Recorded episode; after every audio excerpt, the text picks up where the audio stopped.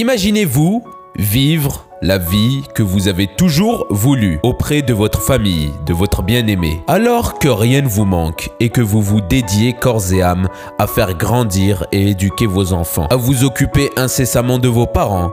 Même le travail que vous exercez vous plaise au plus haut point. Vous vous levez chaque matin avec l'air frais qui vient envahir votre demeure, avec la bonne humeur de voir les forêts verdoyantes et vivantes. Imaginez tout cela et imaginez également qu'à l'autre coin du monde, d'autres personnes exactement comme vous donnent et perdent leur vie dans des batailles dangereuses et inhumaines. Et un beau jour, c'est alors à votre tour de combattre, d'être emmené par des gens que vous ne connaissez ni d'Adam ni d'Ève pour être enrôlés dans l'armée. Imaginez-vous voir devant vos yeux votre paradis s'effondrer d'un coup. Cette histoire, c'est celle de Karl, un jeune homme perdu dans la guerre qui n'a plus que pour seul compagnon son chien. Un jeune homme qui va par ailleurs tenter de gravir et de combattre le monde tout entier pour retrouver sa bien-aimée, Marie, et s'exhorter de la guerre morbide, inhumaine et sanglante. Aujourd'hui, je pense que vous l'aurez compris, nous allons parler d'un jeu de guerre qui n'est cependant pas comme tous les autres. Je vous conseille vivement de vous mettre à l'aise car aujourd'hui, on va vivre ensemble toute une aventure. Mais juste avant de commencer, je tiens quand même à vous rappeler que si vous appréciez le podcast, si vous appréciez l'entièreté de la thématique du podcast qui est euh, la table du jeu vidéo, vous pouvez toujours le suivre afin de recevoir quotidiennement les podcasts. Vous pouvez aussi me suivre personnellement sur ma chaîne YouTube qui se nomme Tyree World. Dedans, on y parle comme dans le podcast de jeux vidéo, mais j'aborde un petit peu plus en profondeur euh, justement les jeux et euh, aussi c'est beaucoup mieux animé vu qu'il y a aussi de la vidéo. Mais bon, ce n'est pas tout le monde qui...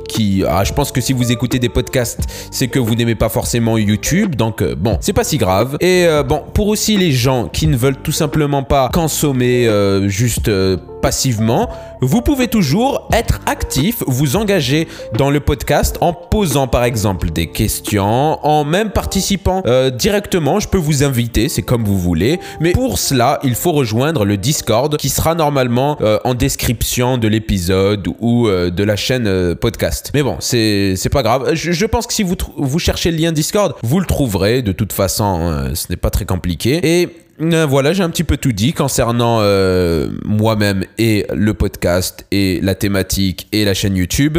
Donc, on est paré pour commencer à parler de Soldats Inconnus, Mémoire de la Grande Guerre. Soldats Inconnus, Mémoire de la Grande Guerre est un jeu qui, contre toute attente, n'est pas un jeu de guerre. C'est un jeu certes qui parle de la guerre, mais ce n'est pas un jeu de guerre au sens des Call of Duty, des Battlefield. Ce n'est pas un jeu de guerre-action. C'est un jeu qui parle de la guerre et uniquement de la guerre. L'histoire des personnages est par ailleurs réelle. C'est une histoire qui a été retracée par l'étude de lettres historiques, des lettres qui ont été écrites par des vrais soldats de la vraie Première Guerre mondiale et qui ont été retrouvées. Par ailleurs, je ne sais pas si le travail d'historien vient de ceux qui sont dans Ubisoft, mais je sais en tout cas que l'histoire se prétend être vraie. Donc c'est quelque chose qui est très très important, notamment dans toute l'élaboration du game design, et c'est quelque chose à ne pas omettre. C'est un détail très important. Et pour en revenir à ce que je disais, Soldat Inconnu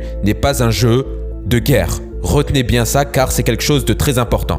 Par ailleurs, un geste très très symbolique de ce jeu est le fait qu'à aucun moment on ne peut utiliser une arme pour tuer quelqu'un. On ne peut pas faire cela. C'est un, d'ailleurs, c'est quelque chose de très symbolique. Hein. Je pense que dans un jeu de guerre où l'on ne peut pas utiliser d'armes, on n'est pas dans un jeu de guerre. Donc, ça illustre très bien ce que je dis. Le jeu a été euh, édité par Ubisoft et euh, développé par le studio Ubisoft de Montpellier et il a été euh, sorti en 2014. En 2014, pourquoi justement? En mémoire de la Grande Guerre. La Grande Guerre qui, je le rappelle, est la Première Guerre mondiale. La Première Guerre mondiale qui a débuté en 1914 suite à l'assassinat de l'archiduc François Ferdinand. Ça, je pense qu'on le sait tous, inutile de refaire de l'histoire, mais c'est un jeu qui est là pour rendre hommage à la Première Guerre mondiale. Euh, Battlefield 1, pour euh, faire une analogie, traite également de la Première Guerre mondiale. Mais ce n'est pas au même sens, ce n'est pas de la même manière, ce n'est pas de la même façon que Soldat Inconnu le fait. D'ailleurs, dans les deux jeux que je viens de citer, c'est-à-dire Battlefield 1 et Soldat Inconnu, qu'on le veuille ou non, le sens de la guerre y est très très différent. Dans Battlefield 1, la guerre, l'histoire et tout cela ne sert que à placer un cadre spatial et historique aux mécaniques de gameplay. Or que dans Soldat Inconnu, le cadre historique et spatial fait placer, laisse faire place à euh, la mécanique de gameplay. D'ailleurs, je ne sais pas si je l'ai dit, mais Soldat Inconnu est un jeu en 2D. Voilà, donc je pense que vous l'aurez compris, ce n'est pas un jeu avec des mécaniques incroyables, ce n'est pas un first person shooter. C'est un jeu qui est en 2D et comme dans tout jeu en 2D, on est limité par le cadre spatial et aussi euh, par le, les mécaniques de gameplay, la dynamique de gameplay cela. Undertale notamment ne brille pas par son gameplay, ne brille pas par ses mécaniques de gameplay, mais bel et bien par son histoire, par le sens quand les combats et tout cela dans... Bon, bon on ne parle pas d'Undertale, mais bon, vous avez compris l'analogie. C'est simplement pour vous dire que dans un jeu 2D, le gameplay n'est pas vraiment la priorité. Et je ne dis pas que c'est le cas euh, pour tous les jeux 2D. Hein. Brolala, euh, Super Smash Bros. sont des jeux en 2D qui ont des mécaniques euh, vraiment très très incroyables. Mais ce n'est pas dans, dans ce cas-là, on n'a pas des mécaniques incroyables. On n'a pas un gameplay, un gameplay de fou.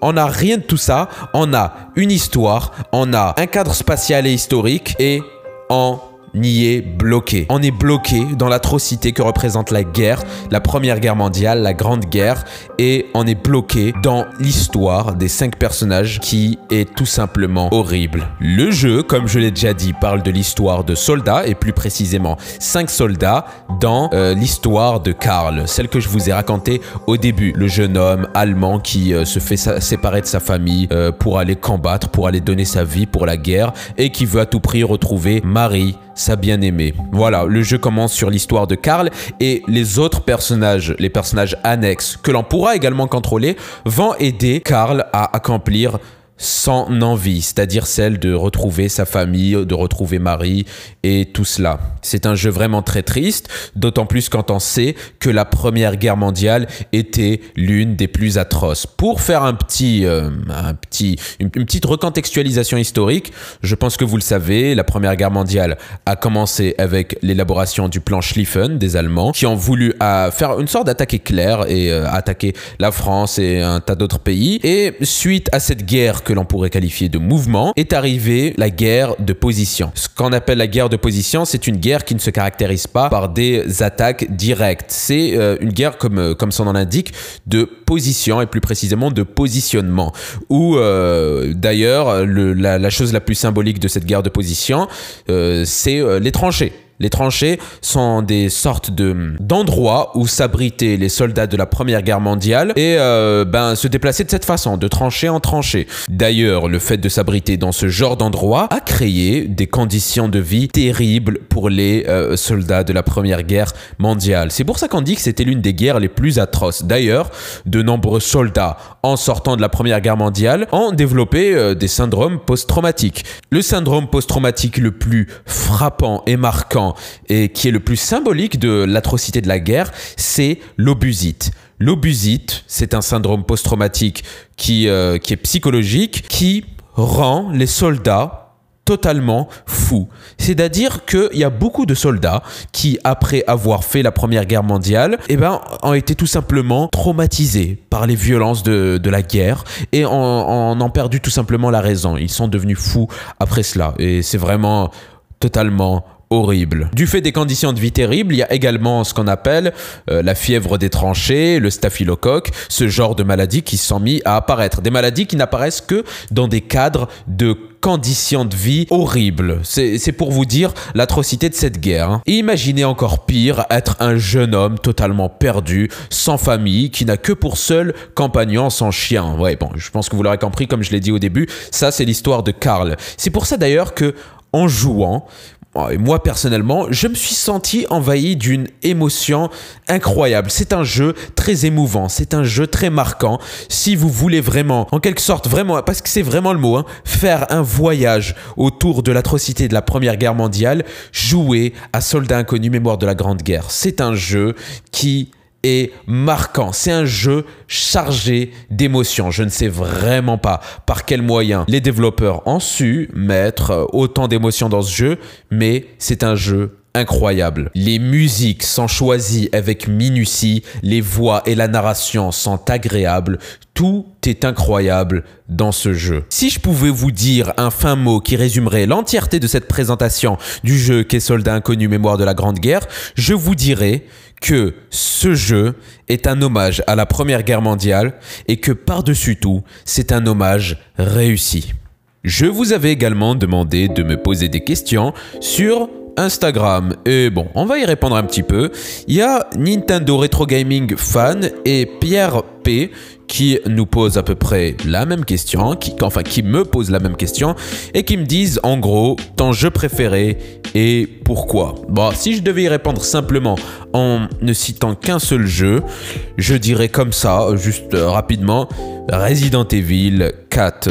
Ouais, je pense que je pense que ça doit être le jeu préféré de beaucoup de personnes également. Et pourquoi c'est mon jeu préféré?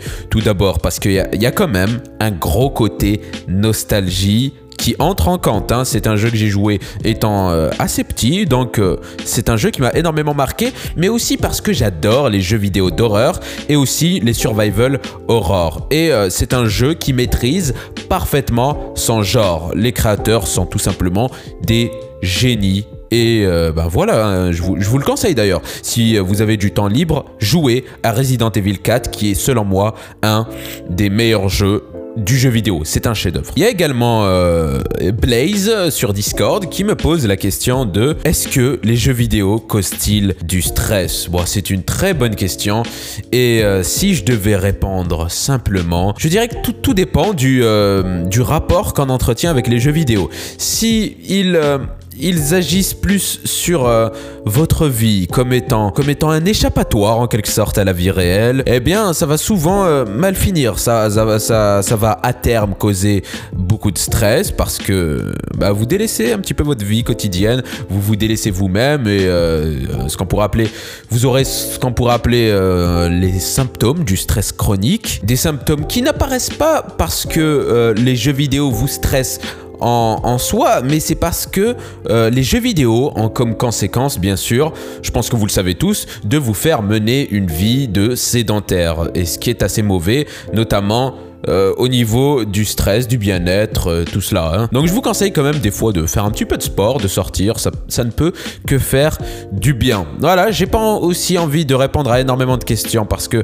ça va commencer à faire beaucoup. Mais en tout cas, euh, j'espère que le podcast vous aura plu. J'ai essayé un petit peu de m'améliorer, de traiter d'un seul vrai sujet. Et bah, j'espère que ça vous aura plu, hein, je l'espère vraiment. Si c'est le cas, je vous le rappelle, vous pouvez toujours rejoindre le Discord, vous abonner à la chaîne YouTube parce que ça m'aide énormément. Et si vous voulez participer activement ou que je vous invite parfois pour, parler ensemble sur euh, le podcast, ben vous n'avez qu'à rejoindre le Discord. Et ben voilà, j'espère que ça vous aura plu, j'espère que vous avez passé un bon moment. Je vous dis au revoir et à plus